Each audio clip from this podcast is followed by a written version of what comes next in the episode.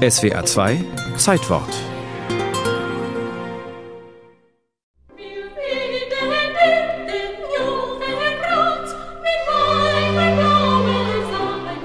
Ein grüner, bunt geschmückter Jungfernkranz, wie er der Agathe im Freischütz zur Hochzeit gewunden wird, war in Ländern wie Deutschland, England oder Frankreich jahrhundertelang das Symbol der keuschen und sogenannten reinen Braut, sagt der Stuttgarter Medizinhistoriker Pierre Pfütsch. Und die entscheidende Grundlage dafür ist meiner Meinung nach der Einfluss der katholischen Kirche, die eben immer wieder propagiert hat, dass eine Ehefrau vor allem keusch und rein sein müsse.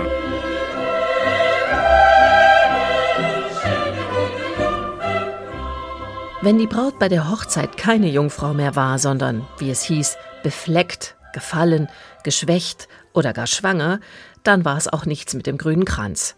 Stattdessen gab's, weil selber schuld, einen peinlichen Auftritt mit Strohkranz für die Braut und ein bisschen Mitleid für den Bräutigam. Und der Wert der Frau wurde in der Vorstellung der Zeitgenossen durch vorehelichen und außerehelichen Geschlechtsverkehr eben massiv gemindert.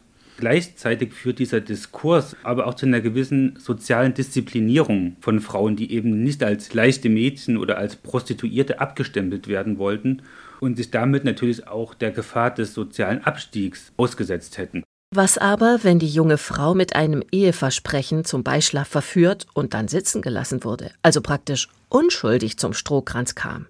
Dann, so beschloss es ein Gesetz 1896 für Deutschland, konnte sie gegen den Verführer klagen und hatte ein Anrecht auf sogenanntes Kranzgeld. Hat eine unbescholtene Verlobte ihrem Verlobten die Beiwohnung gestattet, so kann sie, auch wegen des Schadens, der nicht Vermögensschaden ist, eine billige Entschädigung in Geld verlangen.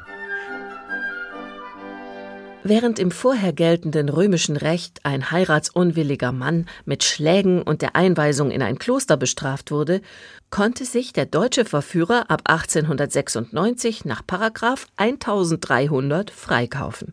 Flugs entstand bei Juristen das Merksprüchlein Der Heilige Geist ist sehr verwundert. Maria klagt auf 1300. Anfang des 20. Jahrhunderts konnte geraubte Jungfräulichkeit noch mehrere tausend Mark kosten, vor allem dann, wenn die Frau ohnehin nicht viel hatte. Kein Wunder also, dass sich mancher Mann gegen das Kranzgeld zur Wehr setzte mit der Behauptung, er sei selbst verführt worden, und zwar mit Vorsatz, um sich an ihm zu bereichern. Unsinn sagten die meisten Kranzgeldurteile. Als ob die Mädchen und Frauen der ärmeren Volksklassen Messalinen wären, die nur darauf lauern, die arglosen Männer in die Netze des unehelichen Beischlafes zu locken. Tatsächlich geht in der ungeheuren Mehrzahl von Fällen die Initiative zum unehelichen Beischlaf vom Manne aus, und gegen diesen, nicht gegen die Frau, muss das Gesetz seine Drohungen richten. Diese Drohungen allerdings fielen nach dem Zweiten Weltkrieg immer milder aus. Statt ein paar tausend sprach das Gericht den sogenannten gefallenen Frauen nur noch ein paar hundert Mark Schadenersatz zu. Manchmal gingen die Frauen sogar ganz leer aus, wie zum Beispiel 1967, als das Landgericht Düsseldorf urteilte, dass eine deutsche Verlobte keinen Anspruch auf Kranzgeld habe, wenn ihr Verführer ein deutlich jüngerer Süditaliener sei. 1972 urteilten die Richter in Hamburg, dass verlorene Jungfräulichkeit kein Pfennig mehr wert, das Kranzgeld hinwiederum sogar diskriminierend sei.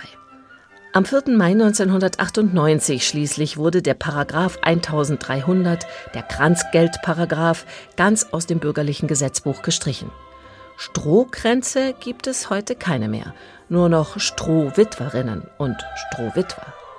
Ein Schelm, wer Böses dabei denkt.